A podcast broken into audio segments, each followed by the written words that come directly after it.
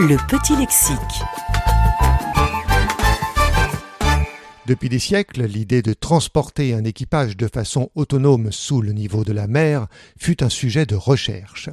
Dans l'Antiquité, les submersibles s'apparentaient à une barque retournée sur le principe de la cloche de plongée.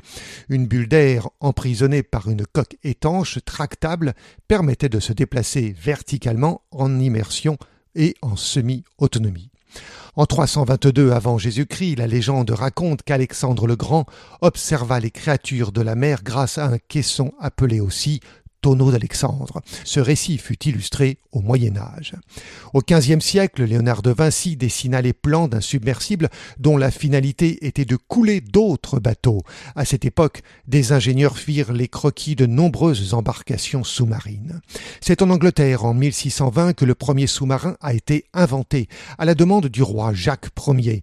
Cornelius van Drebel, physicien et alchimiste hollandais, réalisa une embarcation propulsée par douze rameurs. Il fit de nombreux essais dans la Tamise. Les inventeurs ont rapidement mesuré le potentiel militaire des sous-marins.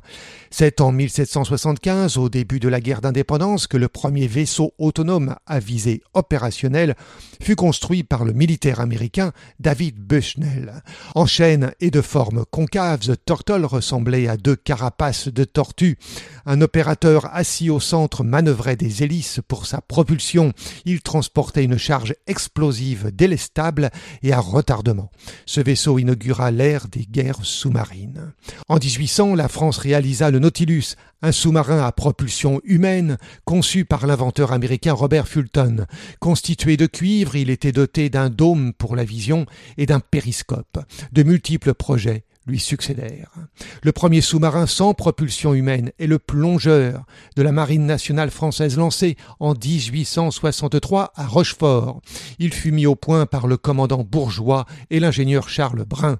Il était équipé d'un moteur à air comprimé. Trente-six ans plus tard, le Narval fut le premier sous-marin à être réellement opérationnel avec une motorisation électrique et à vapeur. Toutes les nations participèrent aux avancées techniques des sous-marins. Avec le début du XXe siècle, ils devinrent une arme clé dans les grands conflits. À l'entre-deux-guerres, les sous-marins porte-avions firent leur apparition et suite à la Seconde Guerre mondiale, l'énergie nucléaire commença à remplacer la propulsion diesel électrique.